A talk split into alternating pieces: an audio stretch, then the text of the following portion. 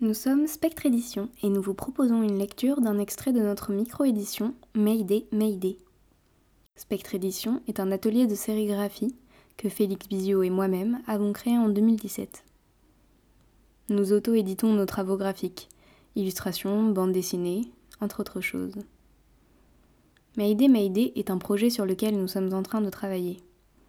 Une coupe d'un vaisseau perdu dans l'espace, abîmé par un mystérieux accident, dessiné par Félix. L'expérience de l'accident, l'angoisse du vide, la beauté de l'espace, racontée par Adley à travers deux personnages. Bonne écoute.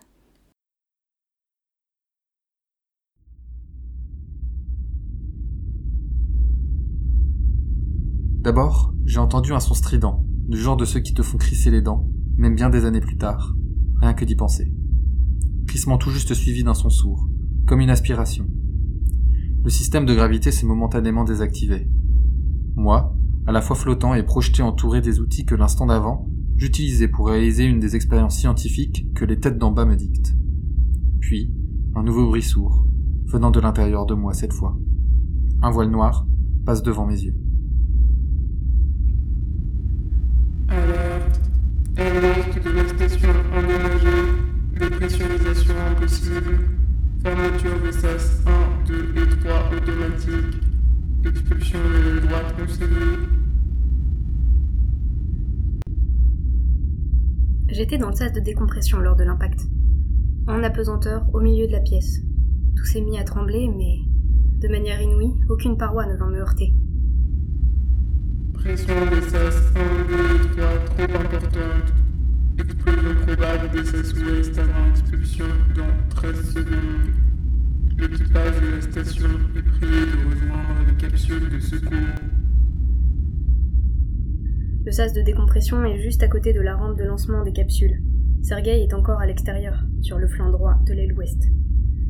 Il a peut-être besoin d'aide. Le sas s'ouvre, le vide est en dessous de moi. Des cailloux et des débris virevoltent tout autour. Ils endommagent petit à petit les parois du réacteur en ricochant. Ma visibilité est faible, de la poussière argentée a empli l'espace et se colle sur mon casque. Il me semble apercevoir la silhouette de Sergei au loin. Étant donné l'état des réacteurs, si le sas ouest explose, ils explosent. Si je m'attache juste en dessous de la trappe, la trajectoire des débris pourrait sans doute m'éviter. Encore trois mètres.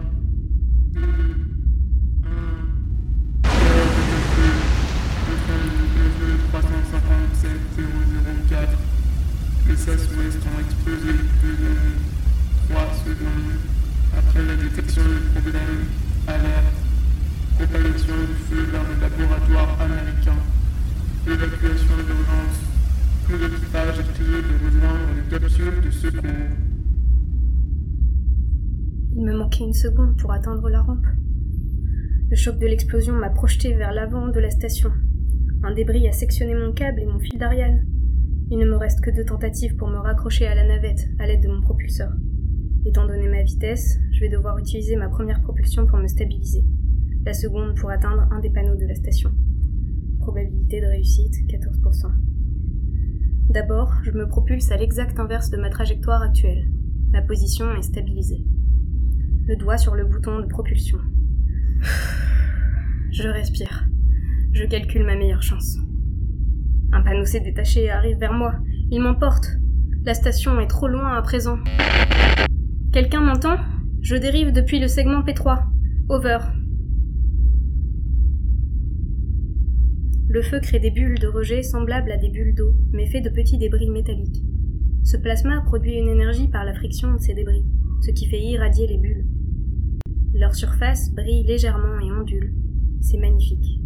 Je suis entourée de dizaines de ces bulles et d'un silence total. Je vois quelques capsules s'éloigner. Il y aura au moins quelques-uns de mes camarades qui seront sauvés. Une dizaine? Une vingtaine peut-être. Il nous reste 2 minutes 30 secondes d'oxygène. Quelqu'un est là? Over. Appel. Réponds. Thomas, c'est toi? Je capte mal. Over. Ça s'annonce mal. Réponds plus. La communication avec la Terre. Va. Évacue, Thomas, ça sert plus à rien d'essayer. Branche-moi sur l'appel d'urgence et va-t'en. Over. Approximativement moins 62 degrés, 41 secondes, 46 713. Over. Il vous reste 4 minutes 52 secondes d'oxygène.